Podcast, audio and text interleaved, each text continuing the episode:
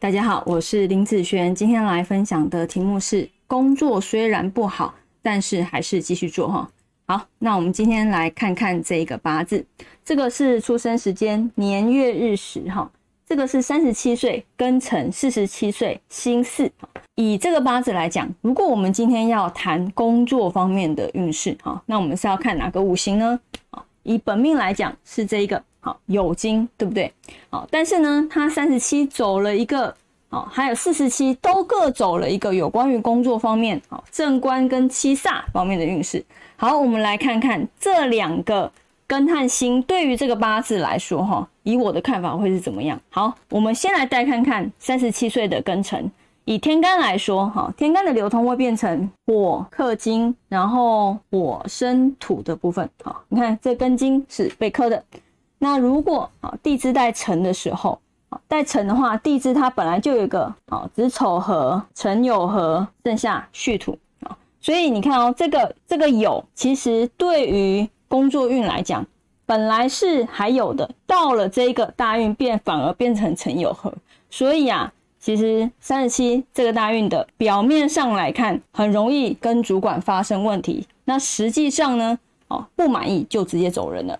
好，所以以三十七岁这个大运来说，在工作上来讲啊，很容易因为跟主管、老板、领导好发生觉得不好的感觉，或者是很容易发生争执，或者是人家很容易看你不爽哦。那你只要感觉人家不爽啊，反正你就想说下一个会更好嘛，那你就换，那就一直在下一个下一个会更好。好，所以其实，在三十七岁这一个大运来说，他的工作运其实。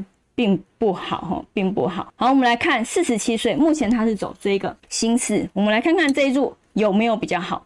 以天干来讲啊，天干有一个啊丙辛合啊，然后火生土。那地支来讲呢，地支来讲子丑合，然后火生土生金啊。